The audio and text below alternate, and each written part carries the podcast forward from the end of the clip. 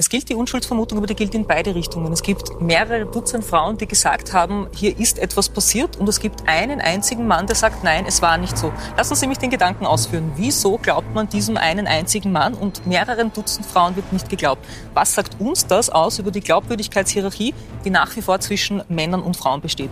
Der zweite Punkt, wir hatten ja schon mal das Vergnügen am Dienstag miteinander in einem anderen Sender äh, das Thema zu diskutieren und es jetzt wiedergebracht. Was, was soll das bedeuten? Potenzielle Opfer sollen resilienter werden werden. Was meinen Sie bitte damit? Man muss Was vorher, meinen Sie damit, dass potenzielle Opfer resilienter werden sollen? Eine. Frau ist kein Opfer und eine Frau hat das Nein. Anrecht, verdammt nochmal darauf, jeden Ort in dieser Gesellschaft Ja, zu besuchen, natürlich. ohne Das davon ja auszugehen, klar. dass irgendein Mann Aber sie zum Sexualobjekt macht und ihr irgendwas Böses Ja, antut. das Sie ist bringen ja das Argument schon wieder. Das ist Na, ja sowieso klar. Nicht. Und das Nur- dritte Argument, und diesen Punkt muss ich machen, weil es mich wirklich aufregt. Äh, Wir reden historisierend und verklärend über Rock'n'Roll, Sex, Drugs, Rock'n'Roll.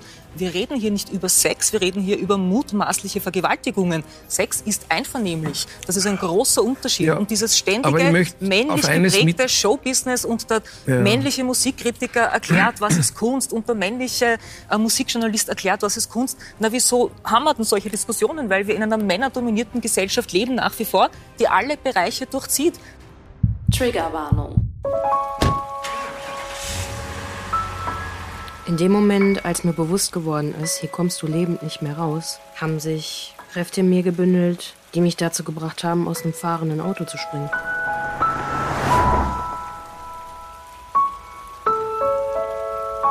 Hey, ja klar. Ähm, komm vorbei.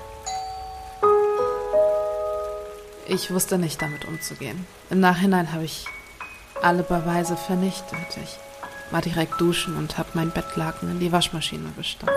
Das war alles, was ich hatte.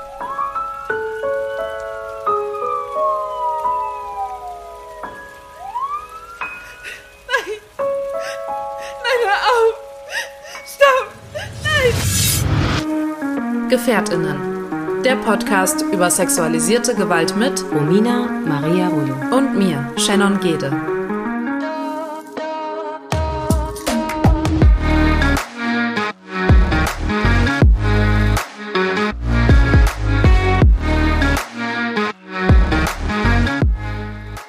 Wir sind Überlebende sexualisierter Gewalt und möchten in diesem Podcast unsere Erfahrungen mit euch teilen. Wir möchten damit Gefährtinnen einen sicheren Ort geben und nicht pauschalisieren. Für die folgende Episode Gefährtinnen sprechen wir eine allgemeine Triggerwarnung aus. Hallo Romina. Hallo Shannon. Na? Na? Du, weißt du, was mir aufgefallen ist? Und auch dir? Wir tun jetzt ganz überrascht. Wow, das ist die 40. Folge, die wir veröffentlichen. Ganz genau. Wow. Staffel 3.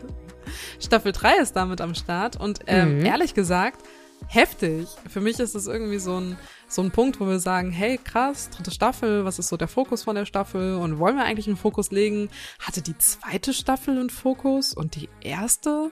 Gab es da eine Abgrenzung? Ja, irgendwie nicht so, oder Nee. doch? Nee. Ja, nee, ne? Mm, mm, Aber der Sommer, der ist, die Jahreszeit ist wieder ähnlich. Die Jahreszeit ist ja, das stimmt, Ja, die doch. ist wieder ähnlich. Ja. Ähm, aber was ich auch schön finde, ist, dass wir für die dritte uns ja zumindest mal so ein Thema vorgegeben haben. Und dieses Thema oder das, wo wir uns so ein bisschen langhangeln wollen, das birgt sehr viel Organisationsaufwand für beide Seiten und ich glaube auch sehr viele Einblicke, die wir so sonst nicht haben, auch im Alltag. Und ich glaube, die dritte Staffel wird uns beiden Einblicke geben, die wir selbst vielleicht von uns auch noch gar nicht kannten. Und wie bekommt man die zustande? Ja, eigentlich nur dann, wenn man auch die Leute sprechen lässt, die diese Eindrücke von einem haben, aber vielleicht auch noch gar nicht in solchen Gesprächen geäußert haben. Und deshalb haben wir uns dazu entschieden, in dieser dritten Staffel vor allen Dingen die Menschen sprechen zu lassen, auch die eben Teil unserer Geschichte sind oder, naja, es zumindest hautnah miterlebt haben. Und heute haben wir einen ganz, ganz, ganz besonderen Gast. Den haben wir auch schon sehr oft angeteased und aber noch nie geschafft, vors Mikro zu bekommen. Außer es war ein Unfall, weil er einfach urplötzlich in der Aufzeichnung reingefilmt ist. mit einem Vierbeiner. und da spreche ich ganz gezielt von Daniel, deinen Partner. Hallo Daniel. Ja. Einen wunderschönen guten Abend euch beiden. Ich freue mich ganz arg, dass du da bist und vor allen Dingen, dass du dich dazu entschieden hast, mit uns aufzuzeichnen. Ich glaube, das ist auch für Romina eine ganz besondere Situation. Oder wie geht's dir dabei? Ja, ich bin schon aufgeregt und auch ein bisschen nervös, aber ja. aber ich, ich freue mich auch, dass wir das jetzt äh, endlich machen, weil ich glaube, dass die Zeit gut getan hat, die wir beide miteinander im Podcast verbracht haben, um eine gewisse Bereitschaft jetzt auch für alle Emotionen, die heute in dieser Folge entstehen sollten, weil es halt nun mal ein ernstes Thema ist, wenn man so ein bisschen zurückreist, ähm, ja, die zu empfangen und auch auffangen zu können. Oder Schatz? ja. Ja. ja, und dich, Daniel, habe ich das ja auch schon gefragt, wie es dir eigentlich geht mit der Aufzeichnung. Und ich erinnere mich gerne an die Sprachnachricht, die du mir kurz vor dieser Aufzeichnung geschickt hast, die gesagt hat, du, also heute klappt gar nicht, weil ich bin auch echt hart nervös. Ich hatte einen Scheißtag hinter mir, aber dazu kommt, ich bin wirklich nervös und habe Respekt vor dieser Aufzeichnung. Darf ich fragen, warum? Ähm, weil es natürlich für uns ein sehr sensibles Thema ist, weil es so in der Form auch noch nie ähm, in der in der Öffentlichkeit stattgefunden hat, also dass man ähm, sich ein Stück weit öffnet und auch preisgibt, was einen ja auch ähm, verletzlich macht. Und ähm, deswegen muss ich sagen, ähm, bin ich ja sehr großer Fan von euch, begleitet das oder darf das ja von Anfang an begleiten, seitdem ihr euch kennengelernt habt, wie ihr euch entwickelt habt, wie ihr Menschen Brücken baut und wie ihr dann ja fantastische Waffeln schon gebacken habt und da glaube ich unfassbar vielen Menschen einfach geholfen habt und da muss ich sagen, ich habe grundsätzlich gefühlt keine Angst vor gar nichts. Also du kannst mir vor 10.000 Leuten Mikro in der Hand drücken und dann erzähle ich den 15 Minuten, äh, warum sie vielleicht zum Training gehen sollen. Aber mit euch beiden Vollgra Podcast Vollgranaten muss man ja schon sagen, die ja auch viel schon erlebt haben in diesen ja, 39 Folgen, ähm, äh, wollte ich auch euch gerecht werden und da habe ich mich vielleicht auch ein bisschen ähm, selber nervöser gemacht, als es eigentlich ähm, dann jetzt, wenn man mit euch spricht, dann auch der Fall ist, weil es mit euch zu reden mich auch persönlich immer ein Stück weit erdet und beruhigt. Und da ich euch jetzt höre und sehe, mir auch diese Nervosität, äh, Nervosität im Vorfeld ähm, genommen wird. Das merke ich jetzt schon, ehrlich gesagt. Wovor hast du denn so am meisten Angst in dem Gespräch? Vor deinen eigenen Emotionen, vor den Erinnerungen, vor den Reaktionen von Romina? Was macht dir da so Gedanken? Also zum, zum einen möchte ich, ähm, das, das soll gar nicht komisch klingen, aber ich möchte nichts falsch machen. Also ich möchte selber nicht auf einmal ähm, Romina triggern oder ähm, ja, irgendwas aufrufen, was man vielleicht schon ein Stück weit verarbeitet hat für sich, weil ich jemand bin, der viele Dinge mit sich, seiner Familie, seinen Freunden ausmacht und ähm, ja, mit, mit denen zu sprechen oder auch mit euch zu sprechen, ist für mich auch wie so eine, ähm, wie so eine Therapiestunde, wenn ich das so sagen darf, weil ähm, umso häufiger du über diese Dinge sprichst, umso besser kannst du sie, glaube ich, auch verarbeiten. Ich habe mal ähm, gelesen, dass das Gehirn nicht in der, in der Lage ist, Zeit zu greifen, sondern nur Erlebnisse. So, also wenn ich jetzt euch beide sage, wie war es in Paris, habt ihr beide sofort ein Bild im Kopf, wie ihr vom Eiffelturm standet und bei Florence in the Machine mitgegrölt habt, weil das ein Erlebnis ist, was euch auch verbindet. So und ähm, ich blicke immer gerne zurück auf Erlebnisse, die mich hochbringen und die mich hypen und ähm, das ist für mich persönlich ähm, ja so eine der dunkelsten Stunden in meinem Leben und äh, da man mich auch eher so als laute Spaßkanone kennt und es heute auch wahrscheinlich ein bisschen ernster wird an der einen oder anderen Stelle, war das so das, was mich nervös gemacht hat oder wo ich gedacht habe, ähm, ja, hoffentlich werde ich dem, dem Format und den Fragen, die ihr habt oder der, der, der Seite, die ich äußern darf, einfach auch, ähm, ja, ich möchte euch gerecht werden. Auch wenn ich weiß, dass das nicht nötig ist und dass ich mich frei fühlen kann, aber trotzdem möchte ich einfach, dass ähm, auch die Partner wissen, die jemanden an ihrer Seite haben, dass man äh, das zusammen schaffen kann und dass man, wenn man zusammenhält, ähm, dass nach jeder Talfahrt es auch wieder nach oben gehen kann. Und ich glaube, ähm, dass wir dafür ein sehr gutes Beispiel sind bei der Scheiße, die wir schon gefressen haben. Und äh, davor hatte ich Respekt. Ich hab mal kurz eine Frage. Soll ich hier noch Taschentücher rüberbringen oder hast du da welche? Nee, ich habe mir extra ein weißes T-Shirt angezogen, dass ich reinschnuffeln kann. Alles gut. Okay. Aber das war so der Grund, warum äh, ich ein Stück weit nervös war in Bezug darauf, äh, dass wir heute miteinander sprechen. Darf ich denn als Unwissende Zuhörerin. Ich meine, wir beide, wir haben ja privat schon das eine oder andere Gespräch geführt oder ich habe auch das eine oder andere Gespräch über dich zum Beispiel mit Romina schon geführt, wovon du auch weißt. Mhm. Ähm, aber wenn ich jetzt mal so ganz. Zwischendurch mal Thema. aber wenn ich jetzt mal so ganz blauäugig fragen darf, wie Darfst bist du denn als einzelne Person, als Daniel, zum ersten Mal mit sexualisierter Gewalt in Berührung gekommen? Also das erste Mal, dass man sich mit dem Thema auseinandergesetzt hat, war für mich persönlich in der Jugend, wenn du Filme gesehen hast, die du dann auch gucken durftest, wo so ein Thema auf einmal ähm, ja im Fokus stand, dass ähm, eine derartige Tat durchgeführt wurde. Also ich äh, erinnere mich an ein prägendes Beispiel in Bezug darauf, dass der Film Die Jury ähm, mit Matthew McConaughey und da habe ich damals, das war ähm, Grundtenor ist, das ist äh, ein, ein Mädchen, ein dunkelhäutiges Mädchen, was äh, vergewaltigt und getötet wird. Und der Vater stürmt äh, ins Gericht und erschießt beide Täter. Was ich übrigens zu dem damaligen Zeitpunkt schon gut nachvollziehen konnte, weil ich so gedacht habe, krass, wenn du eine Tochter hast und so weiter. Und dann wird das über den ganzen Film thematisiert. Auch so, und dann das ist, glaube ich, für mich rückwirkend, wenn du mich so fragst, das erste Mal, dass ich überhaupt als als Individuum mit klar denkendem Verstand darüber nachgedacht habe, dass es sowas gibt. So, aber dir ist natürlich zu dem Zeitpunkt die Reichweite solcher Dinge nicht bekannt. Und es ist auch so wie, wie viel blaue Autos hast du auf dem Hinweg gesehen? Ja, keins. Wie viel siehst du auf dem Rückweg? Ja, dann siehst du sie, du fokussierst sie. Und seitdem wir dieses Erlebnis damals teilen ist das falsche Wort, aber zusammen da durchgehen mussten, bist du oder bin ich als Person viel, viel, viel sensibler für das komplette Thema. Viel, äh, viel aufmerksamer Bezug darauf, wenn das in den Nachrichten thematisiert wird, wenn das in einer Serie thematisiert, wenn das in einem Film thema thematisiert wird, wenn jemand in einem Film auch noch dann äh, Täter auch noch so aussieht wie er, da muss ich dir sagen, das ist schon was, was äh, mich bis heute extrem triggert und wo ich extrem dann einen Fokus drauf habe und wo man auch ähm, ja versucht, ganz andere Werte einzunehmen, weil früher einfach solche und bitte verurteilt mich nicht dafür, aber wenn man so ein junger Mann ist und man hört dann zum Beispiel von von einer ähm, von einem Opfer, von einer von einer Gefährtin, die sich traut, das öffentlich zu machen, dass man das damals hätte ich das niemals aus der gleichen Sichtweise gesehen wie heute. Du hast gerade eben direkt quasi von dem Vorfall in Dortmund gesprochen, von dem, was euch da passiert ist zusammen. Jetzt durften wir ja von Romina in den bisherigen 39 Folgen erfahren, dass es da auch eine Büchse der Pandora gibt mit Partnerschaftsgewalt, die sie erfahren hat, mehrere Jahre.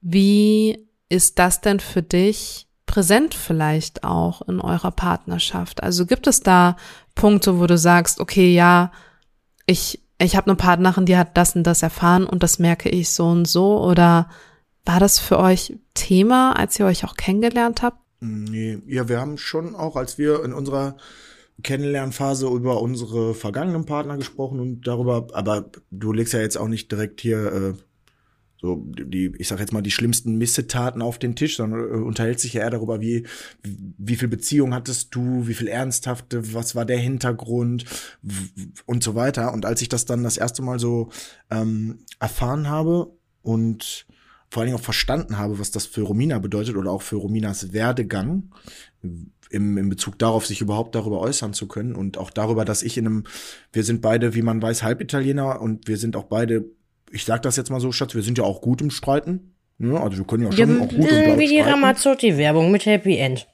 Genau, ja, yeah, genau.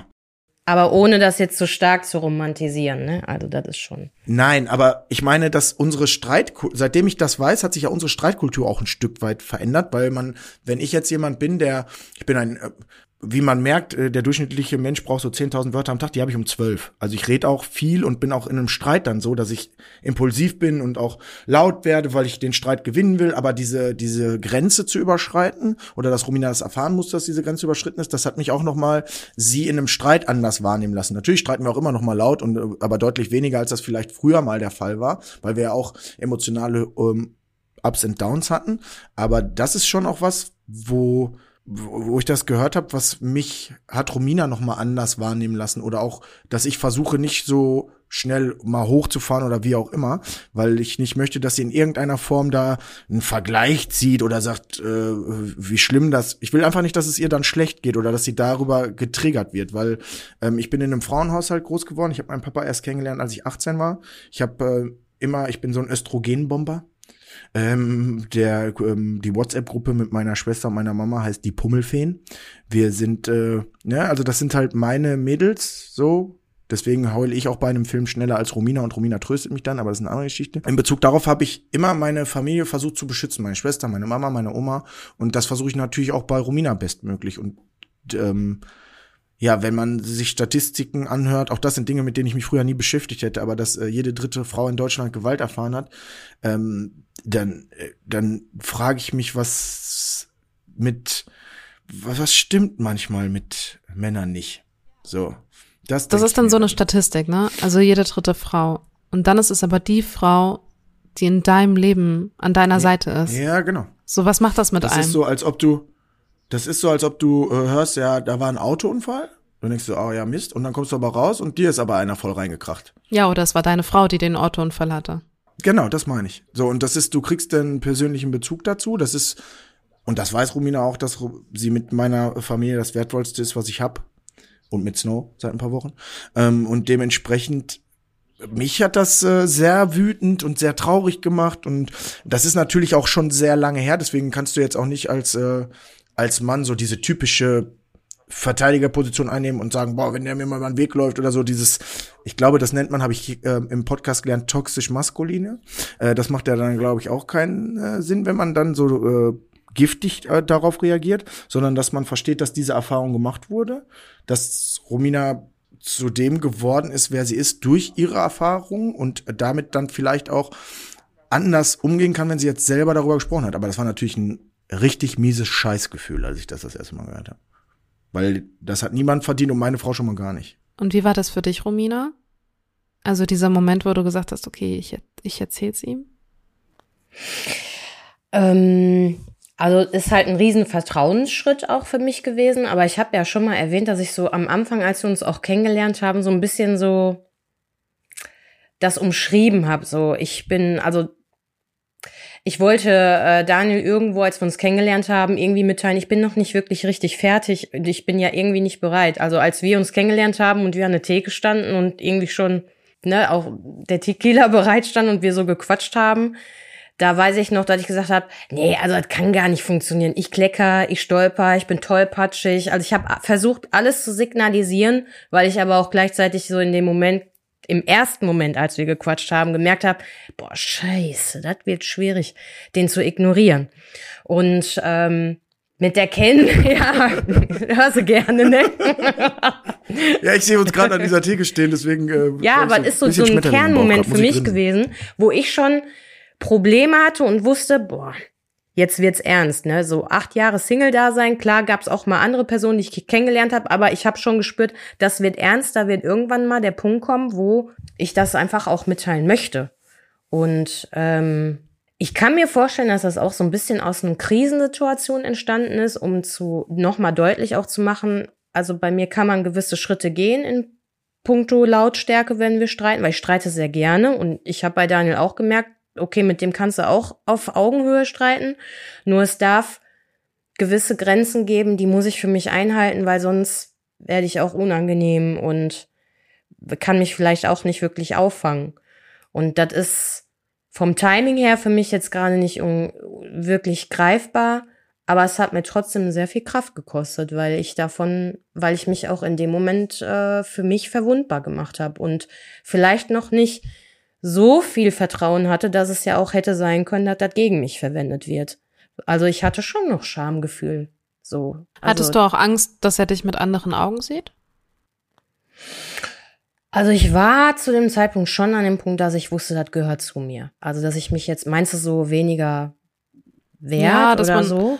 Ja, oder dass man, man, man hat doch als Betroffener manchmal so dieses Gefühl, dass man dann so einen Stempel aufgedrückt bekommt. Ja, so. haben, genau, da haben wir auch schon mal drüber gesprochen. Also ja, ich würde schon sagen, ja. Ja. Weil, klar habe ich, also ich weiß nicht, wie ich das so genau sagen soll, aber also ich habe schon ein echt ein ordentliches Selbstbewusstsein, so dass ich mir das jetzt nicht einfach sagen lasse. Ne? Also, aber es tut trotzdem weh, wenn es dann eventuell gesagt werden würde. Und ich glaube, dass den Respekt, ich meine, ich denke da jetzt nicht so dran, dass es mir vorgeworfen wird, aber den Respekt, der ist trotzdem da irgendwie. Ja. Und Daniel, du hast gerade so bei dem, naja, Stempel aufgedrückt bekommen, so, na, mit den Augen vielleicht gedreht, so würde ich es beschreiben. Was ging dir da gerade durch Ich habe darüber nachgedacht, hab so, ja, ich habe so nach oben geguckt und darüber nachgedacht, weil das jetzt auch schon, dass wir das erste Mal darüber gesprochen haben. Wir sind ja Stichwort Folge 40 und Jubiläum seit Sonntag sieben Jahre zusammen. Also das ist ja auch schon eine Ecke. Und ich habe gerade überlegt, das war ja auch in der Anfangszeit irgendwann. Ähm, und ich, ich glaube, egal was äh, Romina passiert ist im Leben, ob das jetzt diese Situation ist oder andere Situationen, dass ich persönlich noch nie erlebt habe, dass Romina so eine typische Opferrolle einnimmt oder, oder diesen Stempel oder dieses Fleckma, von dem wir gerade gesprochen haben, dass sie sich überhaupt damit in der Art und Weise, wie sie als Mensch sich gibt und auch ausstrahlt, dass sie das wiedergeben könnte. Das war so die, der Gedanke, den ich in dem Moment hatte, weil es gibt für mich so Menschen, die in eine, in diese Opferhaltung auch gehen und sich ja gefühlt auch nur noch darüber definieren. In, in, in, in einer gewissen Form, wo du das auch viel schneller, ähm, diesen, diesen Stempel, ich nehme mal das Wort, diesen Stempel so, so blöd sich das anhört, aber verteilst, sage ich jetzt mal für dich. Das äh, habe ich bei Romina noch nie in meinem ganzen Leben gefühlt. Ich habe immer eher dieses Gefühl bei Romina, dass egal was ist, dass die so wie Wonder Woman aus der Asche aufsteht und sagt so, wer ist der nächste so, so gefühlt.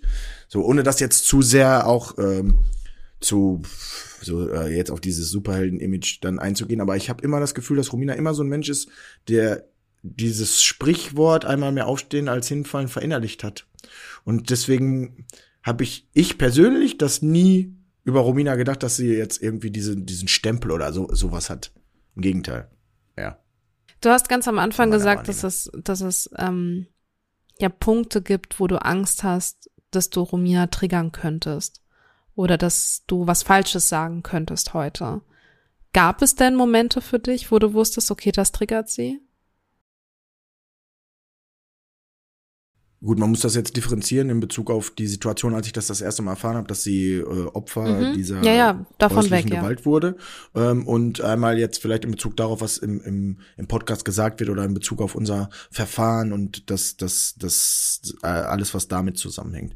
Ähm, ich habe einfach versucht, nicht so ähm, ich bin jetzt auch, also das hört sich jetzt so komisch an, ja. Ich will jetzt in keiner Form Streit romantisieren oder hier sagen, ja, wir streiten voll gut. Also wir streiten jetzt auch nicht oft, aber wenn wir streiten, dann äh, sagt halt auch jeder mal seine Meinung energisch. So, und ähm, wenn du dann, ich bin dann so ein Typ früher gewesen, der, bevor ich das erfahrt habe, wo ich dann so, ich sprich dann durch die Zähne und spann so meinen ganzen Körper an oder hau auch mal vor eine Wand oder so, wenn ich richtig doll wütend bin. Und das habe ich danach versucht, komplett irgendwie, dass sie gar nicht das Gefühl hat, dass eine, eine, eine Ausstrahlung oder eine, ähm, ja, eine, eine Körperlichkeit in so eine Diskussion oder in so einen Streit kommt, dass sie davor Angst haben muss. So. Aber das ist komisch, ich kann das äh, tatsächlich schwer gerade in Worte fassen, aber ich habe versucht danach dann anders mit ihr zu schreien oder nicht so schnell hochzufahren. Klar ist das manchmal emotional und geht auch, ist auch nicht steuerbar. Aber ich habe schon, als ich das erfahren habe, dass äh, dann mehr Rücksicht in solchen Situationen darauf genommen oder sie mal dann nicht so dieses, ich will jetzt den Streit gewinnen und gebe ein Gegenargument und leg ihr Argument Doch. charmant, sondern einfach mal den, sondern einfach mal dann auch mal einen Mund halten und dann mal kurz lassen so. Was vorher nicht der Fall war. Vorher war immer so äh, gesteigert und jetzt war, also damals war das dann so. So empfinde ich das im Rückgang. Hast du Momente, Romina, wo du denkst, doch, da hat er mich getriggert? Oder da gibt es Momente oder Situationen, wo du auch heute noch irgendwie so, ja, weißt, okay, hm, schwer für mich? Ja, also ich würde sagen, ja. Ähm, und ich bin ja auch eine Meisterin darin, nicht immer alles zu sagen, was ich dann in dem Moment fühle, weil es in dem Streit selber, sagen wir mal, eine Streitsituation oder eine kritische Situation auch dann sehr schnell geht und auch nicht immer alles super analytisch erklärt werden möchte dann. Ne? Das ist dann emotional geladen.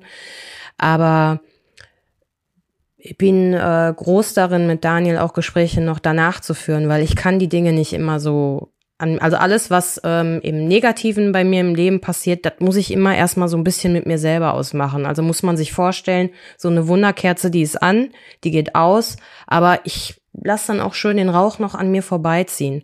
Und wenn ich Daniel, was er nicht so gerne hat, weil er gerne viel schneller die Dinge verarbeitet, dann doch für mich bekomme und auch den, die Bereitschaft da habe, mit ihm nochmal darüber reden zu können, dann spreche ich Dinge nochmals an, die mich schon ähm, negativ berühren könnten beim nächsten Mal oder berührt haben. Und ich glaube, wir haben viele Gespräche schon geführt, die er nicht führen wollte und andersrum, die ich auch nicht so gerne geführt habe, weil auch Daniel hat eine Vergangenheit, auch der bringt seine Päckchen mit. Hey, schon gewusst? Werbung. Das Angebot von Mut Traumahilfe für Männer richtet sich an Männer, die sexualisierte Gewalt erfahren haben und werden dabei unterstützt, sich mit den eigenen Gefühlen, Gedanken und Erfahrungen auseinanderzusetzen und neuen Mut zu fassen. Die Beratungen sind kostenlos, vertraulich und anonym und unabhängig von Aufenthaltsstatus, Krankenversicherung, Herkunft oder sexueller Orientierung der betroffenen Person. Selbstverständlich sind in der Beratungsstelle auch Trans- und Interpersonen willkommen. Mehr Infos findet ihr unter mut-traumahilfe.de. Und jetzt zurück zur Folge. Und ich meine, du, du hast es schon gesagt, also jeder bringt ja so seine Päckchen mit in die Beziehung und man, man muss dann so gucken, okay, wie tickt der eine da und was triggert den anderen und so, ne? Das ist ja so ein Eingewoben. Und dann passiert das wie in eurer Beziehung, dass während der Beziehung eine sexualisierte Straftat passiert, und zwar der Frau. Und der Mann das eigentlich hautnah, also du, Daniel, mitbekommst. Gerichtsverfahren, die schwachen Momente von Romina, die Momente, wo sie vielleicht noch traumatisiert und in der Schockstarre war und so weiter und so fort, wie, wie, wenn ich das so aufzähle, weil ich kenne es ja nur aus Erzählungen. Ich war ja nicht dabei. Und du warst mit dabei. Du wusstest, okay, die Polizei war in der Wohnung. Die ganzen Post-its hängen in der Wohnung von der Schwester, die sagt, hey, wenn was ist und du wach wirst, ruf mich an. Wie ging es dir dabei, wenn du rückblickst? Ist bei uns im Garten ganz schön tief vergraben, die Phase, aber ähm, das war bestimmt die schwierigste Aufgabe in meinem Leben gefühlt. Und das nicht übertrieben, weil wenn du ähm, nach Hause kommst und ähm, ich bin ein großer, großer Fußballfan, ein großer Dortmund-Fan. Und Dortmund hatte gerade den Pokal gewonnen. Und du, in meiner Welt war das so, dass Romina ganz entspannt zu Hause auf mich wartet und ich, ähm, ja, einfach mein Leben weiterführe. Und dann kommst du in eine Wohnung, da stehen zwei Polizisten, die gefühlt gerade ihren Abschluss gemacht haben, also die waren auf jeden Fall schon mal jünger als ich, also ich möchte niemand, es gibt auch da bitte äh, nicht falsch verstehen. Es gibt nicht gut, also jung oder alt, es gibt nur gut oder schlecht. Äh, in dem Fall glaube ich, wahrgenommen zu haben, dass die mit der Gesamtsituation überfordert waren. Weil die erstmal, wir kommst du in deine Wohnung, da stehen zwei Polizisten, die wollen dich nicht zu deiner Freundin lassen, da war bei mir schon ganz vorbei. Erstens, das ist meine Wohnung. Zweitens, was, warum seid ihr hier? Sofort, sonst raus. Oder habt den Durchsuchungsbefehl. So, ich bin dann jetzt auch nicht so, ach, möchte ich den Kaffee trinken, was macht ihr denn hier? Sondern ich war dann schon auch sofort auf Gefühl, was ist hier los? Weil du willst sofort wissen, was los ist. Dann haben er gesagt, bitte setzen Sie sich. Ich sag, ich will, bitte setzen Sie, ich will wissen, was hier los ist. Setzen Sie sich. Dann hat er mir das gesagt, äh, dass der Verdacht, auch wie die sich dann ausdrücken, es besteht der Verdacht eines äh, Sexualstrafdelikts. Äh. Und anstatt, dass die uns dann irgendwie mit auf Wache nehmen oder so, man kennt das ja irgendwie so ähm, CSI-mäßig, machen die jetzt irgendwie Fotos, Zeugenaussage, müssen wir damit. Nee, gar nichts. Die sind einfach wieder, die haben die Aussagen aufgenommen und sind gefahren. Und dann äh, lagen wir die ganze Nacht äh, wach im Bett und sind morgens sofort äh, Krankenhaus selber, haben unsere Klamotten äh, beim bei Polizei abgegeben, damit die DNA-Spuren sichern können, weil ich mir schon, ich hatte von Anfang an diese Angst, dass irgendwie hinterher die sagen, ja, dies fehlt, das fehlt oder was auch immer. Und mir war einfach nur wichtig, dass wir äh, dass ich weiß, wer das war. Ich will einfach nur wissen, wer das war und einfach nur gucken, dass wir, weil ich wirklich zu diesem Zeitpunkt ein komplettes Vertrauen in unser Land hatte, ein komplettes Vertrauen in unsere Rechtschaffung hatte, komplettes Vertrauen in unsere Polizei hatte, komplettes Vertrauen auch in unser juristisches System hatte und ich unfassbar geschockt war über Tage, Wochen, Monate und Jahre, wie teilweise inkompetent, unsachlich und sowas von weltfremd gehandelt wird, dass ein Täter mehr Schutz hat, mehr Recht hat als ein Opfer, was da, wir haben da, nachdem wir zur, zur, den, zur Polizei gefahren sind, alles abgegeben haben, ähm, und Romina dann zur Polizei und zur Kripo nochmal musste bezüglich ähm, der Gegenüberstellung und, und, und dann auch, wie geistesgegenwärtig sie sich alles gemerkt hat, diese Plakette und wie sie das alles äh, erklärt hat und wie, wie, wie du ihr auch angemerkt hast, von Tag eins, von Sekunde eins, ich werde dieses Schwein nie im Leben damit durchkommen lassen. Auf gar keinen Fall. Er wird dafür, für das, was er getan hat, zu 100 Prozent zur Rechenschaft gezogen. Und wenn es das Letzte ist, was ich tue. Und das war wirklich was, was mich, der eigentlich so nur noch in diesem Sylvester Stallone Rocky Balboa Modus war und einfach nur die Handschuhe anziehen wollte und wissen wollte, wer das war. So ich ich so dieses ich konnte sie nicht beschützen in diesem Moment und das äh, macht dich natürlich als Partner auch angreifbar, weil du hundertmal im Kopf durchgehst, was wäre, wenn, äh, wenn wir einfach direkt nach dem Spiel nach Hause gefahren wären und, und, und, und, und. Also das, was du, was du hunderttausendfach, so auch nachts, wenn du nicht schlafen kannst, Monkey Mind mäßig, ähm, verarbeitest. Und da hat Romina so sofort so diese, und das ist das auch, was ich gerade meinte, dieses, dieses Phönix aus der Asche, dieses, ich werde ihm das jetzt gar nicht dieses, dass Romina jetzt hier stundenlang geweint hat oder, oder irgendwie extrem anders war als vorher, so als in Bezug darauf, wie sie als meine Partnerin äh, gewirkt hat. Im Gegenteil, sie war noch eher so, dass sie wusste, okay, du hast ihr sofort angemerkt, als wir da Polizei, Krankenhaus so dieses, diesen Ablauf hatte, dass sie versucht hat, äh, zu sagen, Schatz, hast du auf irgendwas besonderes Hunger? Wie geht's dir? Möchtest du einen Film gucken? Wo ich mir so denke, äh, sie kümmert sich gerade so gefühlt um mich, als ob mir was passiert wäre, weißt du, wie ich meine? So, und das hat sie so stark gemacht. Und dann sind wir stundenlang, haben wir da in Dortmund vor Gericht gesessen und die haben uns einfach wieder nach Hause geschickt. Wir haben äh, Aufträge abgesagt. Wir haben immer wieder versucht, stark zu sein. Und der Hampelmann kommt da mit Polizeischutz hin, ähm, kann sich alles erlauben und äh, nach äh, Jahren der Ermittlung, wo wir DNA-Spuren haben, wo wir wissen, das ist jemand, der mehrfach vorbestraft ist in diesen Bereichen. Wo wir wissen, der hat das ein halbes Jahr vorher schon mal gemacht, da hat er sich nur als Fotograf ausgegeben und nicht vom Ordnungsamt. So jemand wird in unserem Staat einfach nach Hause geschickt und dann kriegt er noch einen Tagessatz von 30 Euro für die Urhaft, in der er gesessen hat. Er geht auch noch mit einem Gewinn daraus. Und das ist so der Moment, wo ich dir wirklich sagen muss, und als er uns dann noch, wir sind ja eine Stunde, das ist natürlich jetzt alles sehr komprimiert, aber ich breche das jetzt mal so für mich runter, wenn ich das da zu Ende sagen darf. Nachdem wir all dieses Leid mit dem nach Hause schicken, ähm, Freunde und, und Arbeitgeber, die wir auch dann ein Stück weit weggeschoben haben, weil das unser Ding war. Wir wollten die nicht so krass in unsere Bubble reinlassen. Also haben wir jetzt nicht gesagt, hör mal, ich habe ähm, meine Freundin hat ein Sexualstrafgericht, deswegen muss ich vor Gericht. Du hast halt den Termin abgesagt. Weißt du, ich meine? Und dann hat sich das gehäuft und dann heißt es irgendwann, ja, okay, vielleicht sind die nicht zuverlässig oder oder dies, das, jenes, bis man erstmal als das dann alles öffentlich war und auch verstanden. Und deswegen ist auch dieser, dieser Podcast so ein unfassbares Geschenk, dass man darüber reden kann, dass Menschen sehen, denen das passiert ist, dass es auch andere gibt, denen das passiert ist, dass das nicht ähm, das Ende sein muss, dass ähm, jeder Tag von vorne wieder anfängt und du jeden Tag wieder neu und gut gestalten kannst und du dich nur äh, davon runterziehen lassen kannst, wenn du dich davon runterziehen lässt.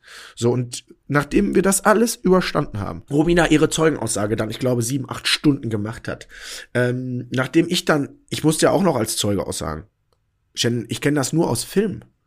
Ich habe tatsächlich noch nicht irgendwie äh, so viel Mist gebaut, dass ich da mal sitzen musste. Glaub vorher gar nicht, äh, weder als Zeuge noch irgendwie, also zumindest nicht, dass ich mich äh, daran erinnern kann, dass es so Sphären hatte. Wenn du dann da reinkommst und da sitzen ein Richter, zwei Nebenrichter und zwei Schöffen und da sitzen drei Staatsanwälte und jetzt bin ich auch so, wie ich bin, halt, ne? Ich habe mich da hingesetzt, die haben gesagt, ja, so, Name, Dein Sichelschmidt, sind sie irgendwie verwandt oder verschwägert mit äh, Frau Romina Rullo und dann habe ich so gesagt, so wie ich halt bin, Shannon, weißt du? Ich so, ja, wenn sie sich gut anstellt, auf jeden Fall. So, weil ich so, ich wollte so ein bisschen den Dampf aus der Stimmung nehmen, auch für mich selber.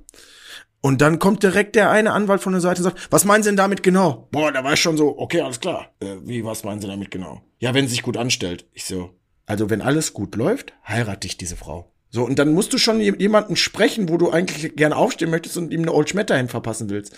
Weil der sitzt, der sitzt, der, der darf ja auch noch einen Meter neben dir sitzen, der Täter. Mit zwei Polizisten, die ihn schützen. Der grinst dich an. So, und da sitzen drei Anwälte. Einer davon, den kennst du aus der Bildzeitung, weil er die äh, Reichen und Schönen vertritt. Der andere ist irgendwie von der Love Parade, da kennst du ihn aus den Medien. Da sitzen Anwälte, die Kapazitäten und Möglichkeiten haben, wo du erstmal denkst, was zum Teufel ist hier los? Und wieso kann so, so jemand drei solche äh, Anwälte haben. Und dann stellen die dir Fragen, Shin. Die sind so weit weg von Gut und Böse, ne? Das ist, ich, ich, ich, ich weiß noch genau, also ich weiß die Frage nicht mehr, aber ich weiß, dass ich geantwortet habe und er mir im meine Antwort ins Wort geredet hat. dann habe ich zu ihm gesagt, ich weiß nicht, wie das bei Ihnen zu Hause gelaufen ist. Aber bei mir zu Hause läuft das so, dass wenn man jemanden was fragt, dass der das Recht hat, erst einmal auszusprechen. Dann hat der sich da künstlich aufgeregt, Schön, das kannst du dir vorstellen. Was der äh, Zeuge sich erlaubt und ob der Richter da nicht bußgeldtechnisch einschreiten will. Und der Richter, den ersten, den muss man ja auch mal sagen, dieses Urteil wäre niemals entstanden, wenn der erste Richter, der da gesessen hat, äh, das Urteil gesprochen hätte. Das möchte ich auch noch mal sagen. Der war nämlich echt cool. Also der hat das echt gut gemanagt. Der hat zum Beispiel zu dem Anwalt gesagt, äh, Entschuldigung, aber da hat der Sichelschmidt doch recht. So, ne? Und dann war zum Beispiel eine Situation, dass der Täter mir auf einmal Fragen stellen durfte da war ich mental gar nicht drauf vorbereitet. Da hat mich kein Mensch drauf vorbereitet. Ich glaube, auch wenn mir der Mann mir das vorher gesagt hätte, hätte ich es nicht geglaubt. Der sitzt da und sagt zu mir, der erste Satz, den er zu mir sagt, Shannon, ist, ja, ich ähm, weiß ja, wo sie wohnen. Ich habe ja, nee, ich weiß ja, wo du wohnst. Ich habe ja deine Freundin äh, vor der Tür rausgelassen und dann bin ich schon fast da über den Tisch gegangen. Er sagt, was hast du? Wo hast du die rausgelassen? War, wo wohnen wir? Ich sag, muss ich mir das hier gefallen lassen, dass er mir schon direkt in der Erstansage sagt, er weiß, wo ich wohne? Darf ich jetzt Polizeispruch in Anspruch nehmen wie er? Weil er sagt mir ja quasi, ich komme irgendwann mal zu dir oder sehe ich das hier falsch? Ja, Herr Sichelschmidt, bitte beruhigen Sie sich. Ich so, wie soll ich mich denn beruhigen, wenn er mir überhaupt Fragen stellen darf? Wieso ist das? Ja, er hat das Recht. Und dann sitzt er da mit seinen handschriftlichen Notizen und seinen 18 Seiten. Sieht schon aus wie vom Teufel. Natürlich bin ich da ja persönlich betroffen, deswegen sehe ich das vielleicht nicht neutral. Aber das ist für mich das größte Feindbild, was du so, so haben kannst. So, so, so diese Person und das, die Tat und alles, was, was, was uns das ähm, an Lebenszeit, an Energie, an Trauer, an Tränen, an Wut, an Hass gekostet hat. Und er darf dich fragen. Und ähm, dann sagt er so zu mir, warum hat sich ja hinter dem Container versteckt. Äh, welche Farbe hatte denn der Container, hinter dem sich dein Freund versteckt hat? Dann sage ich gelb, grün, rot, blau. Ich weiß es nicht mehr. So in die Richtung. Ja, wissen Sie denn die Farbe? Weißt du denn die Farbe noch? Ich sag ja gelb, grün, rot, blau. So war ich hätte wirklich, ich hätte so, ich wäre so gerne da ausgerastet, Chen, aber ich habe wirklich versucht, mich noch so gut es geht ähm, zu benehmen, sagen wir mal. Also unser Anwalt hat hinterher gesagt, äh, Daniel, das war schon teilweise auch an der Grenze, aber ich bin froh, dass es nicht komplett eskaliert ist. Das aber sieht man, auch, Schatz, das ist ja Schatz, auch ein Szenario. Ich, ich, finde ich finde es eigentlich Ja. unhöflich. Wenn, ich will dich eigentlich gar nicht unterbrechen. Du darfst mich aber unterbrechen, ich glaube, dass das ganz gut ist, wenn du mal eben durchatmest und einen Schluck Wasser trinkst. ja. Weil es völlig, also, es ist völlig Schluck Wasser? verständlich, dass du das da gerade alles fühlst und dass das auch hochkommt und es ist auch, sch- ich finde das auch gut, dass das da rauskommt, aber ich glaube, es ist gerade gut, dass du mal eben kurz einen Schluck Wasser trinkst. Ja. Ja, alles gut, du brauchst dich nicht entschuldigen, sondern das, ähm, Okay. ne, das ist schon mal gut. Dieses Wasser ist so laut. ja. Es ist ja ein super Mikrofon. Ja, wir haben auch eine 2-Liter-Flasche. Guck mal, was das für eine Flasche ist. Ein Riesenteil. So, ähm, das holt einen natürlich jetzt, ich habe da ewig nicht Natürlich, drüber ja, gesprochen, natürlich. ich merke dann auch beim Sprechen holt mich das ein bisschen ein. Ähm, so, aber du, du musst dir ja vorstellen, du gehst da raus, du hast deine Zeugenaussage gemacht und du denkst, du hast das jetzt geschafft. Wir haben das jetzt geschafft. Wir haben das jetzt hinter uns. Und wenn er freigesprochen wird, wird er freigesprochen. Aber Hauptsache, wir haben das jetzt hinter uns. So, und das, es ging ja äh, tatsächlich darum, dass eine Freiheitsstrafe von länger als 15 Jahren, was es in Deutschland in der Form noch nie gegeben hat, ausgesprochen werden sollte. Und aufgrund der Tatsache der DNA-Spuren, äh, des Tatbestands, der Vorbestrafung, muss ich dir sagen, äh, also ich hätte 100 pro einen Arm abgehakt oder Niere gespendet, um darauf zu wetten, dass das eine Verurteilung gibt. Egal in welcher Form. Also, dass der irgend, irgendwas als Bestrafung machen muss. Und dann kam ja die Tatsache, dass 14 Tage, ich meine, waren 14 Tage vor Urteilsverkündung, oder? Zwei Wochen, dass wir die Im Information zweiten gekriegt Prozess. haben. Oder welchen meinst du jetzt? Nee, im ersten Prozess, dass wir die Information bekommen haben, dass ähm, einer der Schöffen in Vaterschaftsurlaub geht. Und da habe ich so gedacht, ja, dann herzlichen Glückwunsch und schön, dass er Papa geworden ist. Aber was wollen wir mal jetzt mehr damit sagen? Das bedeutet, in Deutschland wird der komplette Prozess, und wir reden ja jetzt über Monate, komplett von vorne anfängt. Weil von fünf Leuten, die entscheiden, einer meint, nicht 14 Tage warten zu können, um in Vaterschaftsurlaub zu gehen. Was aber auch bedeutet hat, dass der Richter, der eigentlich schon längst verpensioniert gewesen wäre, der nur weiter gemacht hat aufgrund dieses Prozesses, dann ja ersetzt wurde. Das heißt also, war ein neuer Chef und ein neuer Richter. Und wir mussten dieses ganze Prozedere nochmal erleben. Wir mussten das einfach zweimal durchmachen nachdem wir es schon verarbeitet hatten und nachdem natürlich auch deine Festplatte dann sagt, du kannst gewisse Dinge jetzt einfach löschen. Also haben wir uns aus der Erfahrung des ersten Prozesses darauf vorbereitet. Und weißt du was? Bei der Urteilsverkündung ist uns das auf die Füße gefallen. Dass wir ja zu sachlich geantwortet hätten, dass Romina ja zu konzentriert und fokussiert gewesen wäre. Und da war, muss ich dir ehrlich sagen, Shannon, der Zeitpunkt, wo ich gedacht habe, also, ich könnte niemals jemanden, niemals jemanden äh, raten, zu sagen, du weißt du was, äh, geh einfach ganz entspannt zur Polizei, die regeln das schon. Sondern ich würde immer sagen, guck, dass du den besten Anwalt kriegst, den du kriegen kannst. Guck, dass du auf alles vorbereitet bist. Guck, dass du zur Polizei gehst, wenn du alle Spuren gesichert hast. Dass du, ich kann schon ver verstehen, dass Leute dann diese Selbstjustiz vor dem gerichterlichen Schritt bevorzugen oder dass es bei der, bei der, alleine bei diesem, bei dieser Sequenz, die ich jetzt darstellen durfte, dass es von 100.000 Frauen glaube ich, nur eine gibt, die gesagt hat, ja klar, ich mache einen zweiten Prozess. Und die Rest, der Rest gesagt hätte, nee, das tue ich mir kein zweites Mal an, auf gar keinen Fall. Und Romina auch da wieder gesagt hat, nee, damit lasse ich den auf keinen Fall durchkommen. In all deinen Antworten sagst du wir, uns, Romina und ich. War es für dich nie irgendwann mal an einem Punkt, wo du gesagt hast, das belastet unsere Beziehung so sehr und wir beide sind uns so fremd geworden, dass wir das nicht zusammen durchstehen können? Nee. Ich hätte, ich glaube, ich hätte nie wieder in den Spiegel gucken können, wenn ich äh, deswegen Romina verlassen hätte. Ich glaube, ich hätte. Boah, jetzt brauche ich Schluckwasser. Ich hätte nie in meinem ganzen Leben mich selber als Mann, als Bruder, als Sohn, als Partner oder als, als hoffentlich irgendwann als Vater mich respektieren können, wenn ich Romina in dem Moment, egal wie schlecht es uns manchmal ging, alleine gelassen hätte. Nie im Leben. So, und ähm, das glaube ich, hat auch rückwirkend, dadurch, dass wir das so durch, durchkämpft haben, ähm, uns stärker gemacht. Man sagt, wenn ein Knochen bricht, an der Stelle, wo er zusammenwächst, bricht er meist kein zweites Mal, weil er deutlich härter zusammen ist.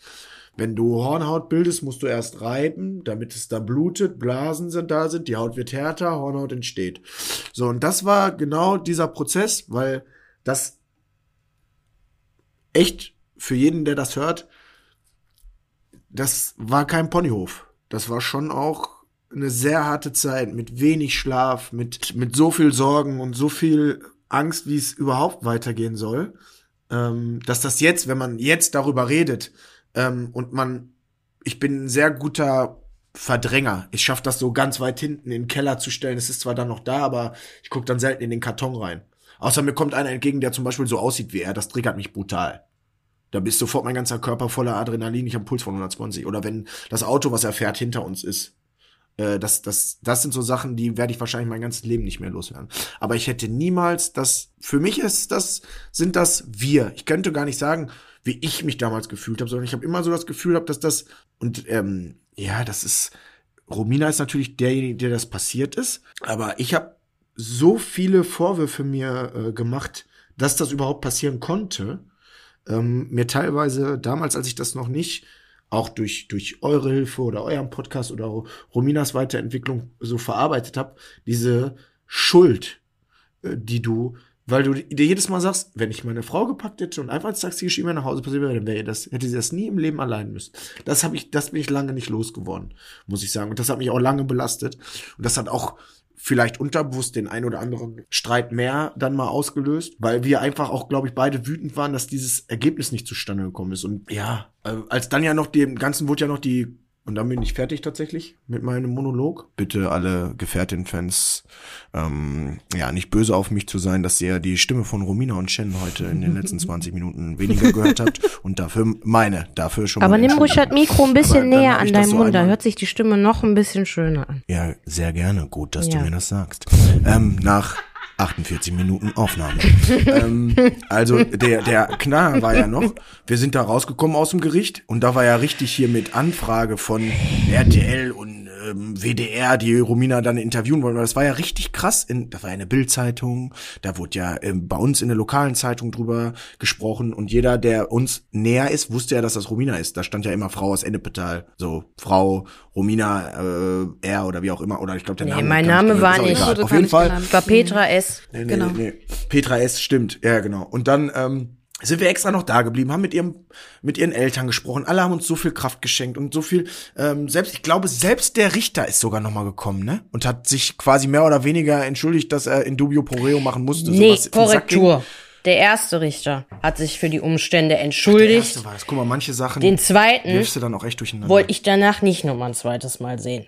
Da bleibe ich auch bei. Die ja, ja, das Staatsanwaltschaft, verstehe ich auch. die HauptklägerInnen, Staatsanwaltschaft, du erinnerst dich noch, die Staatsanwältin, Ja, ja. auf die bin ich zugegangen, weil ich ihr sagen wollte, dass ich das nicht verstehen kann, dass Stimmt, so die das. die Klage zurückgenommen haben und sich einbrechen lassen haben von der Behauptung der RichterInnen, weil das waren ja fünf insgesamt da oben, ähm, Drei Richter, zwei Schöffen.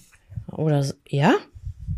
Ja, Drei Richter, ja, zwei auf Schöffen. jeden Fall fünf Personen oben, dass die ähm, halt in dubio pro reo und die Widersprüche aufgezählt haben. So, wir waren ja alle geschockt und wir waren auch da geschockt, weil halt unser Anwalt in dem Fall ja auch das nicht verstanden hat, die Entscheidung, die plötzlich kam, weil es lief ja über zweieinhalb Jahre darauf hinaus, dass in jedem Fall eine Verurteilung stattfindet und das war für uns schon halt der Schock. Man hat das alles nicht mehr verstanden. Die Frage war, die man sich so gestellt hat, ist, was macht man denn nach 15 Jahren, wenn der rauskommt? Weil man so mindestens gedacht hat, der kommt 15, 20, 30 und ich immer dieser im Kopf durchgespielt habe, was machst du denn, wenn der in 15 Jahren, wenn du äh, Kinder hast oder was machst du, wenn der wieder auftaucht? So, das, das war so und als die dann gesagt und der einfach da rausmarschiert ist und die noch gesagt haben, hier Tagessatz 30 Euro, der war ja, weiß ich nicht, zweieinhalb Jahre in Uhr. 674 Äh, Tage in U-Haft. Mal 30 Euro? Das ist eine ganz schöne Menge Holz. Ja, So, und da, also unabhängig von dem Geld, also es geht gar nicht um den monetären Aspekt, aber es geht einfach darum, dass er auch noch, also, er marschiert einfach da raus und äh, also grinst noch. So, und dann, nach, nachdem wir eine Stunde nach Hause gefahren sind, denke ich mir, wer fährt denn da so eng auf, der Spinner im Auto? Überholt mich das, überholt mich silberner PKW, ich könnte dir heute noch das Kennzeichen sagen, äh, silberner Mercedes, da sitzt der Typ einfach drin und winkt mir auf Autobahn. Ich dachte, ich krieg beim Fahren Schlaganfall und fahre einfach auf den Lenker. Ich konnte das nicht glauben, dass er einfach neben uns auf der Autobahn war und uns zuwinkt. Dann ist er vor uns gefahren, uns ausgebremst und hat dann durchgedrückt und war weg. Dann haben wir sofort eine einstweilige Verfügung bei der Polizei geholt und mussten dann noch mal vor Gericht in Schwelm mit ihm. Da bin ich unten bei, weil das war so ein kleines Gericht reingegangen, habe ich gesagt, wenn da oben kein Polizist steht, kann ich für nichts garantieren, wenn er kommt. Dann ist er nicht gekommen, was bedeutet sofortiger Haftbefehl. Und ich hoffe, dass die ihn sofort verhaftet haben und nie wieder rausgelassen haben. Das ist aber der Wunsch wahrscheinlich der Vater als Gedanken. Hattest du denn, weil von der Büchse der Pandora hatte uns und von dem Ablauf ja auch Romina schon ein bisschen was erzählt, wie, wie das dann danach weiterging, auch auf der Autobahn und was das in ihr ausgelöst hat. Ähm, hattest du denn Berührungsängste zu Romina nach all dem, was da passiert ist in Dortmund? Nee. Null. Gar nicht. Null. Weil ich einfach Angst hatte, dass sie denkt, äh, okay, ich, ich wollte gar nicht, dass sie das Gefühl kriegt, dass ich auch nur eine Sekunde sowas irgendwie denke, dass ich sie nicht mehr wertschätze, liebe, sexy finde. Ich äh, hab sie ähm, genauso zu 120 Prozent geliebt, wie ich sie jetzt liebe und auch immer tun werde. Ja, das kann ich bestätigen. Ähm, also ich bin auch immer noch sehr, also ich kann mir das zwar jetzt in äh, äh, psychologischen Hintergrund erklären in Bezug auf Traumata und Traumareaktionen, auch wenn wir ja beide nicht in äh, Behandlung waren, sondern ja, da auch Stützen hatten über die Jahre oder die Zeit hinweg, aber ähm, nee, das, war bei uns so ein bisschen wie vom Fahrrad fallen und einfach wieder draufsteigen und dann äh, weiterfahren. Also es war tatsächlich so, dass da was zwar mit mir selber passiert ist, aber das kann man so ein bisschen damit vergleichen, dass man funktioniert hat. Aber auch gleichzeitig bei uns diese Intimität nicht kaputt war. Also mir hat das, was Daniel gerade gesagt hat, schon sehr geholfen. Ich glaube, wenn es andersrum gewesen wäre, dass Daniel Probleme gehabt hätte, intim gesehen, dann hätte ich gespürt, dass was anders ist. Und dadurch, dass wir ähm, ja vielleicht sogar noch ein bisschen intensiver und auch noch, sag ich mal, das alles ein bisschen ähm, bewusster, achtsamer gestaltet haben, ist das, hat sich das gut angefühlt. Also ich hatte da keine Berührungsängste oder irgendetwas, was mich irgendwie blockiert hat. Hey, schon gewusst? Werbung. Wenn man das hohe Dunkelfeld mit einbezieht, kommt es in Deutschland bei 100 Vergewaltigungen gerade mal zu einer einzigen Verurteilung. Wir von dem gemeinnützigen Verein KO Kein Opfer e.V. klären auf, bekämpfen Tabus und Mythen rund um die Themen sexualisierte Gewalt und KO-Tropfen, machen Präventionsarbeit an Schulen und setzen uns für eine Konsenskultur ein. Wir freuen uns, wenn du bei uns Mitglied wirst oder unsere Arbeit mit einer Spende unterstützt. Du findest uns unter www.ko-ev.de. Und jetzt zurück zur Folge. Was wahrscheinlich für den Zuhörer, Zuhörerinnen sehr schwer vorstellbar ist, weil wenn man hört, dass sowas passiert ist, dass man dann so, dass die jetzt nicht so denken, ja guck mal, die gehen zur normalen Tagesordnung über, aber es ging einfach darum, dass Dinge, die unsere Beziehung ausgemacht haben, was, weiß ich nicht, flirten, oder oder einen Arm nehmen oder oder anfassen oder jemand einfach toll zeigen oder zeigen, dass man ihn toll findet, dass ähm, das trotzdem alles funktioniert hat, ohne dass wir darüber versucht haben, uns negativ beeinflussen zu lassen, weil das ist unsere Liebe und die nimmt uns keiner weg. Ja, keiner. also es ist So, aber auch, das war, so war ich das ja, gefühlt. ich finde das schön. Ich finde das auch immer noch faszinierend, würde ich fast sagen, dass das bei uns so ist, ähm, weil ja im Laufe der Zeit trotzdem auch Fragen aufkommen im Bekanntenkreis mit Freundinnen oder so wie jetzt hier im ja, Podcast. klar. Und mir wurden diese Fragen gestellt. Ich weiß nicht, wie das bei dir privat war, aber mir wurden diese Fragen trotzdem gestellt von einer Freundin, ob alles okay ist. Ne, auch wenn ne, die Personen jetzt nicht mehr in In meinem Leben sind, aber die waren damals da und ich habe mich mit denen unterhalten darüber und man unter also ich habe mich mit meinen Freundinnen schon darüber unterhalten, ob alles okay ist, ob das alles so weiterläuft und für mich weiß ich zumindestens im Nachhinein, ähm, wenn man das so deuten kann, dass es halt auch so eine Art, also es, ich will das nicht entwerten, unsere Intimität, auf gar keinen Fall. Und es ist schön und es ist schön, dass es so war. Auf gar keinen Nee, Fall. aber es ist auch völlig normal, dass ein Mensch das eventuell nicht kann, weil einfach die Traumareaktion ganz anders Ja, ist. voll- Und in voll. vielerlei Hinsicht, finde ich, hört man in dem Gespräch, aber auch heute auch Punkte, die ich ja vorher so von dir zum Beispiel gar nicht gehört habe, aber ganz stark als Bestätigung heraus, so, klar, ich habe jetzt keine Psychologin oder einen Psychiater in der in Anspruch nehmen können, so intensiv, dass ich darauf eingehen konnte. Das hört sich so nach Traumareaktion Fight an. Dieses, ich muss funktionieren, ich will, dass mir nichts genommen wird und so weiter und so fort. Ich kann aber trotzdem sagen, dass auch Genuss dabei war und ich damit äh, Dinge so für mich irgendwie versiegelt habe, dass dieser sichere Ort, unsere Intimität immer noch da war. Und da bin ich, also ich finde das sehr schön und ja, gleichzeitig dann auch traurig, dass es halt Menschen gibt, die das leider nicht mehr haben können. Die dann wieder, die so stark verwundet sind, die das nicht spüren können. Na, aber ja.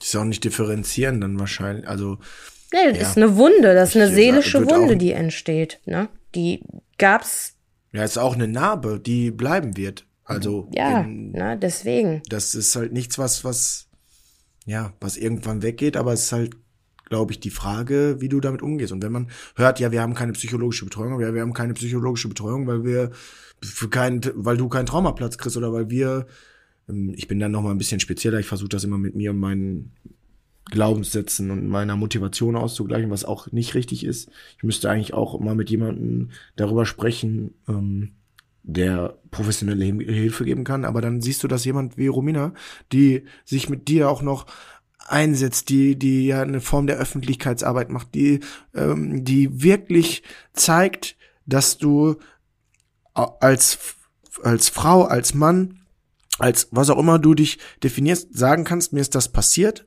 und ich möchte anderen zeigen, welche Fehler brauchst du nicht machen oder was, was, du bist trotzdem ein äh, fantastischer Mensch, so wie du bist, auch wenn dir das passiert ist. Und dass so jemand dann einfach bis heute keinen Traumaplatz hat, bis heute keinen Therapieplatz bekommen hat, äh, das ist für mich auch wieder so, so ein Faktor in Bezug auf System und dass ich immer gedacht habe, hier ist alles, in Deutschland fließt Milch und Honig, hier sicherlich auch vieles gut, aber es sind so viele Sachen auch einfach so falsch und schlecht. Das ist, und gerade in Bezug auf dieses Thema ist unfassbar.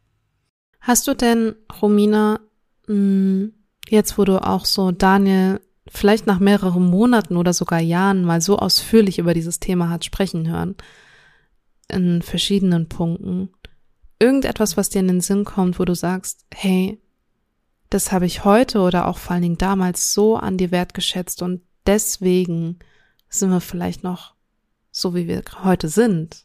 Oder deswegen funktioniert auch unsere Partnerschaft so, wie sie funktioniert, weil du genau diese, diesen Punkt oder so erfüllst oder da warst.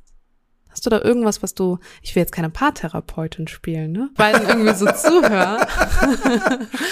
Wenn ich euch beiden so ein bisschen zuhöre, dann, dann ist das so ergänzend irgendwie, oder das ist so wie, wie dieses, hey, wir wussten nicht, als wir uns kennengelernt haben, dass wir diese Situation irgendwie meistern müssen, aber wir wussten in dem Moment, wo sie da war, dass wir es werden und dass wir es schaffen können. Aber das war euch wahrscheinlich während des Prozesses ja überhaupt gar nicht vielleicht in den einzelnen Punkten bewusst, weil die eine mit ihrem Trauma zu tun hat, der andere mit der Verarbeitung und dies und jenes mit Traumata natürlich auch. Gibt es da irgendwas, was dir in die Gedanken gekommen ist? Jetzt habe ich ganz lange die Frage formuliert und dir ganz viel Zeit verschafft damit. Damit du jetzt wieder ganz lange antworten kannst, Schatz. Nein, die Frage geht ja an dich. Du, du bist Ach, gefragt ich? worden, mein Schatz. Oh, jetzt musst du die nochmal stellen, Entschuldigung.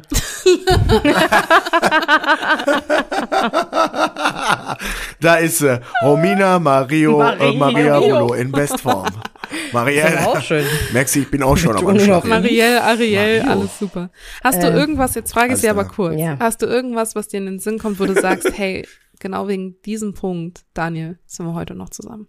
Weil du in dem Punkt so für mich oder da warst oder da einfach die Klappe gehalten hast und mich einfach machen lassen hast oder, oder, oder. Also ich glaube, dass ähm, auch in dieser Folge sehr viele, viele, viele, viele positive Dinge genannt worden sind. Und ich möchte auch gar nicht, dass was ich jetzt antworte, dass das ähm, negativ aufgenommen wird, weil es ja was Positives ist.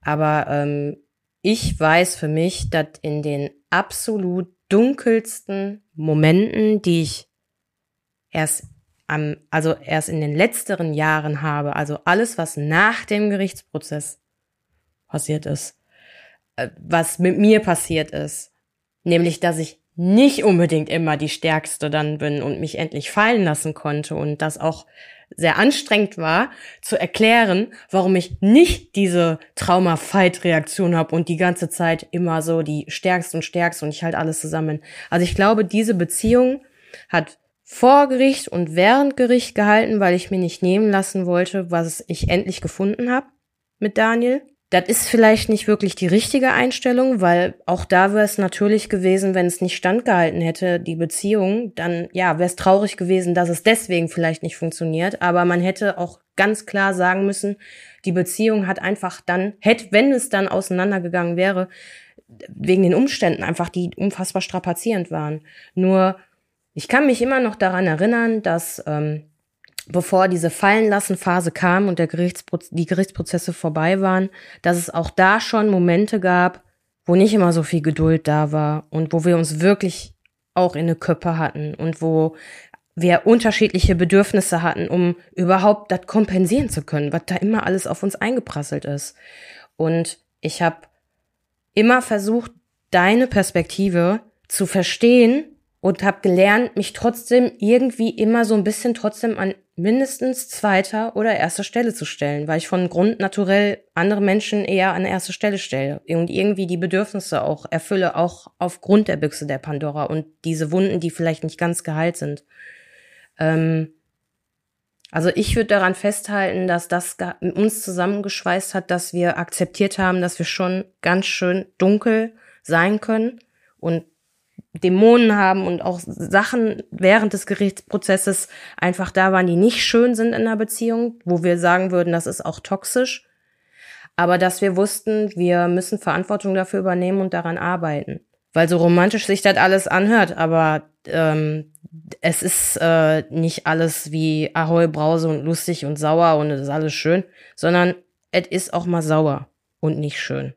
Und daran kann man messen in den Krisen, wie sehr man bereit ist, das überhaupt noch auf die Reihe kriegen zu können.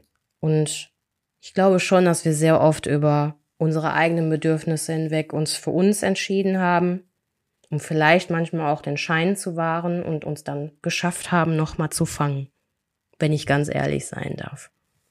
Weil das ist nicht alles Friede, Freude und Romina ist stark und du bist auch stark. Es ist schon viel, es zerbricht und man guckt dabei zu, wie die Beziehung kaputt geht und wie sehr das Bedürfnis, sich selber retten zu wollen, auch da ist.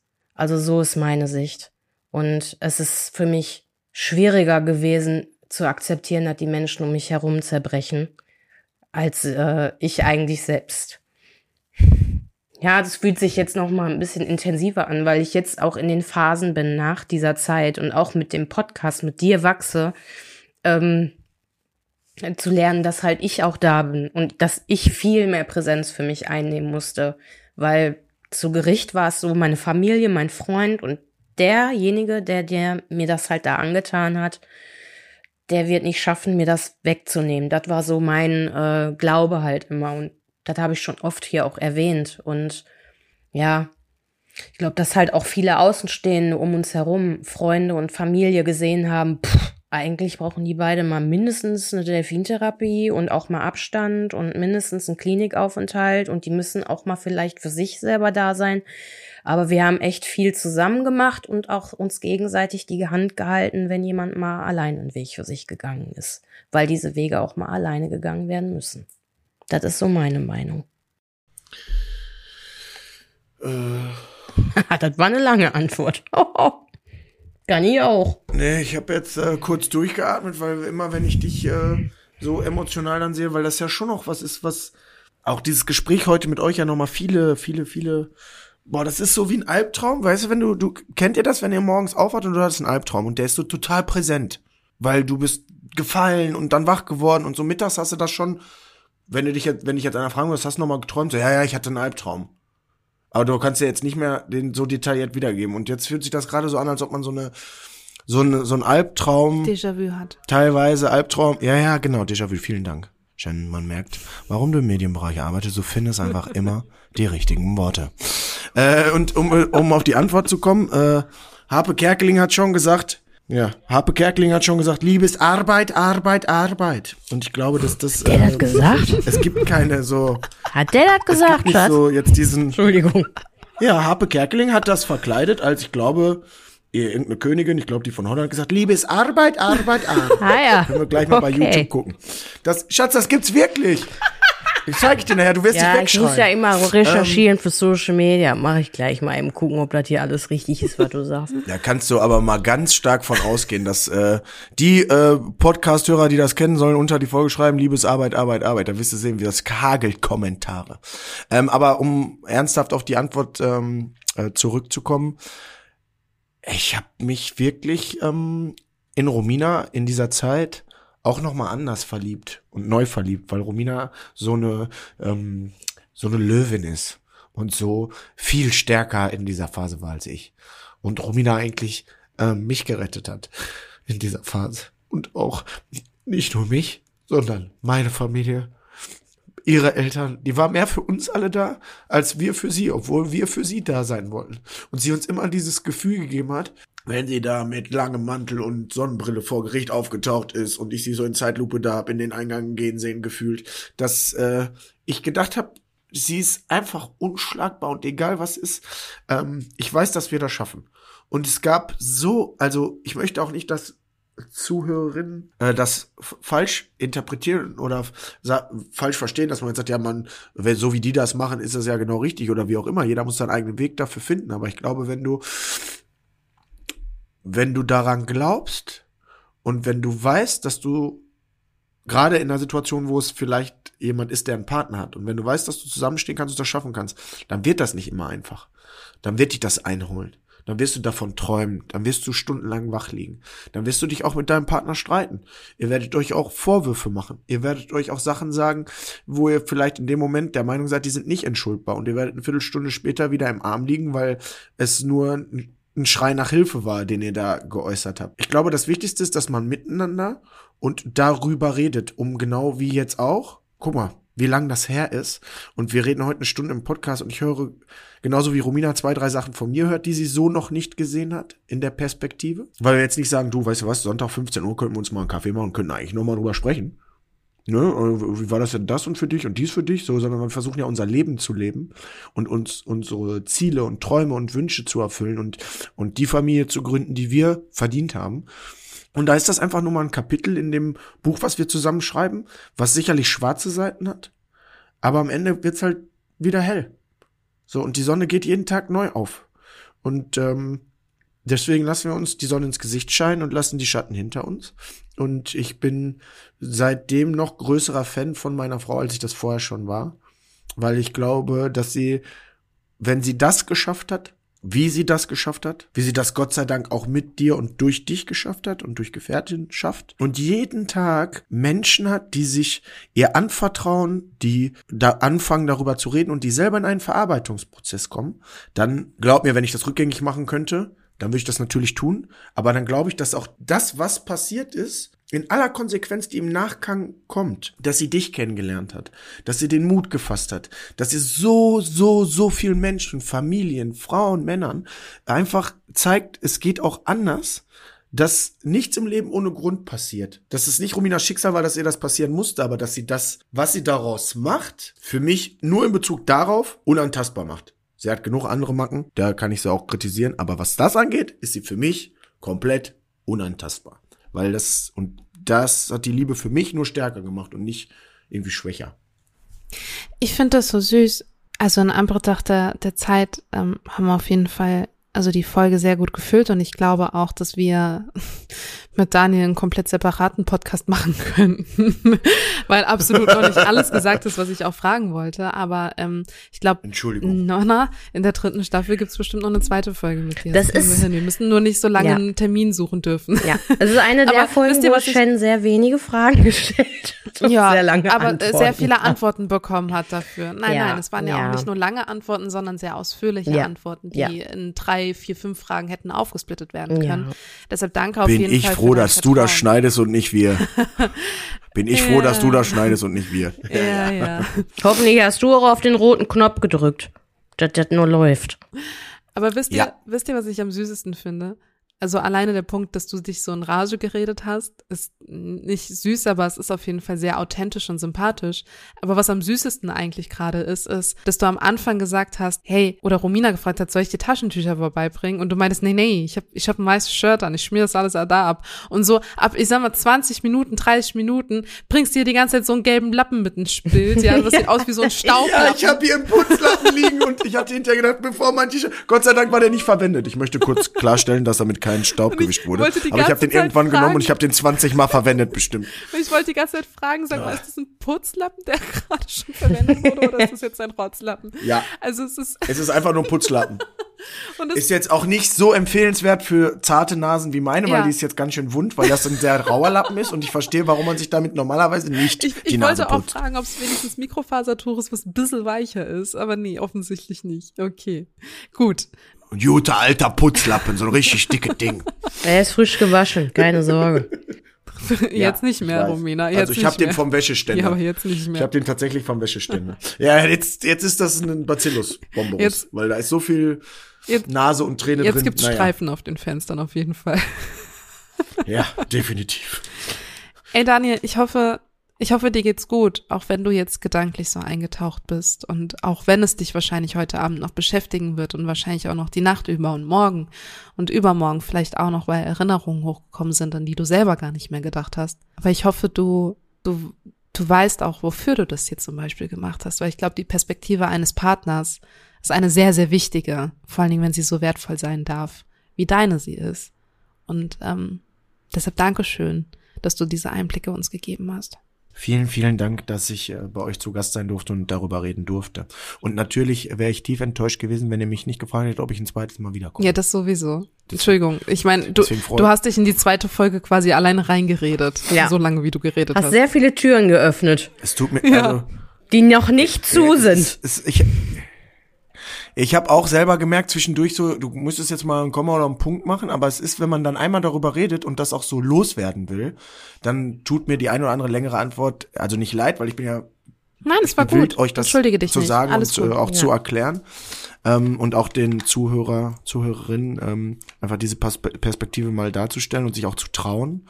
Und ähm, dass wir auch mittlerweile als, als Paar an dem Punkt sind, oder ich als, als Partner an einem Punkt sein darf, wo ich vielleicht vor, wenn wir das vor zwei, drei Jahren gemacht hätte, so gedacht hätte, was denken die Leute über mich? Wenn ich da jetzt äh, so Stellung zu nehme, wenn die checken, dass ich eine Heulsuse bin und nach fünf Minuten schon Heulsuse. losplärre, ist das, äh, nein, also, das war so das Gedankengut. Ich bin ein emotional sehr starker Mann mit dem Hang dazu, mal ein Tränchen zu vergießen. Aber ähm, worauf ich hinaus wieder zurück will, ist, dass ähm, das auch jetzt, wenn es so dem Ende äh, zugeht, dass das sehr befreiend wird und dass das mir persönlich auch, wenn es Wunden aufreißt, sehr gut tat, mit euch darüber zu reden und dass du natürlich auch eine Stimmfarbe hast und eine Art und Weise zum richtigen Zeitpunkt die richtige Frage zu stellen und einem, du, wenn ich dich manchmal sprechen höre, Shannon, läuft die Zeit rückwärts. So sehr entspannt mich das. Und da möchte ich dir auch mal Danke für sagen, dass du als unsere Freundin, als unsere Gefährtin, ähm, dass du immer da bist, wenn wir dich brauchen. Und äh, dass ich dich ganz doll lieb hab. und dass ich einfach froh bin, dass es zwei Frauen wie euch gibt, die es schaffen, dieses Thema überhaupt zu thematisieren. Und dass egal was passiert, dass ich immer für euch beide da bin. Ach, Daniel. Jetzt brauche ich gleich einen Putzlappen neben mir. Den, man sollte immer einen bereit Ja, absolut. Ich merke. Ach, herrlich. Ich freue mich auf jeden Fall, Romina, dich ganz viele äh, oder dir ganz viele Fragen zu stellen nächste Woche. Resümierend aus diesem Gespräch heraus. Das lasse ich diese Woche mal, aber ich verschiebe es in nächste Woche. Vielleicht muss das eine oder andere auch nochmal für dich sacken, aber ich glaube, da gibt's einiges, was wir nochmal besprechen dürfen.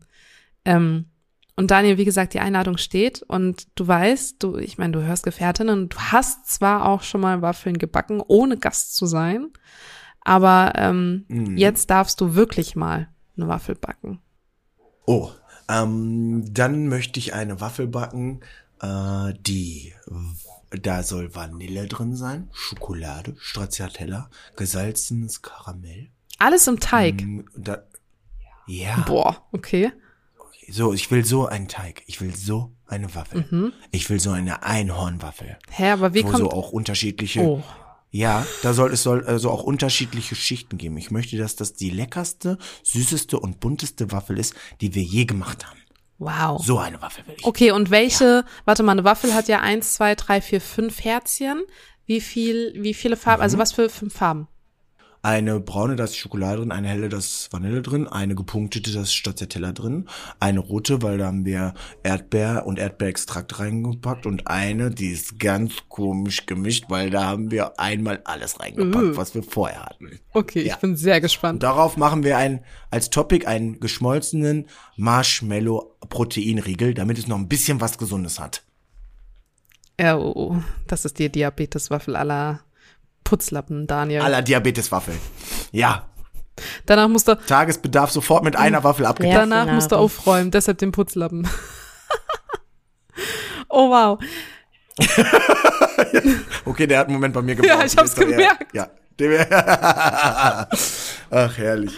Wow, okay. Shannon, ich muss noch eine Sache sagen, bevor wir Ach, zum Ende kommen. Wir sind am Weil Ende. mein Cousin Aber okay. hat mich darum gebeten, hat mich sehr darum gebeten, weil er jede einzelne Podcast-Folge ge gehört hat, dass ich ihn in irgendeiner Form namentlich erwähne. Und in dieser Situation möchte ich sagen, Mario, ich habe dich als größten Fan zumindest reingeschmissen. Bringt auch schon Fangrüße mit in der ersten Folge. Geil, ich dachte, er fragt nach Autogrammkarten. Da wären wir absolut nicht vorbereitet, aber den Gruß hier im Podcast, den lasse ich drin. Sehr gut. Dankeschön. Danke auch dir, äh, Romina, dass du uns diese Einblicke ähm, ja irgendwie auch erlaubt hast. Das ist ja auch sehr intim für dich. Gerne und danke dir auch, Schatz. Und jetzt geht man zusammen Sehr, in einen Raum, gerne. ihr sitzt getrennt in zwei Räumen, Ja. in einer Wohnung. Ich glaube, jetzt gibt's eine dicke Umarmung. Boah, da freue ich mich schon die ganze Zeit. Okay. Ja, dann sch schmeiß mal den Putzlappen in die Ecke und let's Eins, go. zwei, drei, los. Ciao. Tschüss. Tschüss. Tschüss. Schatz, du kannst auch Achso, er jetzt- muss auf, er muss, aber er muss auf Stopp drücken, ne? Du musst Ihr noch auf Stopp drücken, Ach Schatz. so, okay. Alles, jetzt geh mal schnell noch auf Stopp.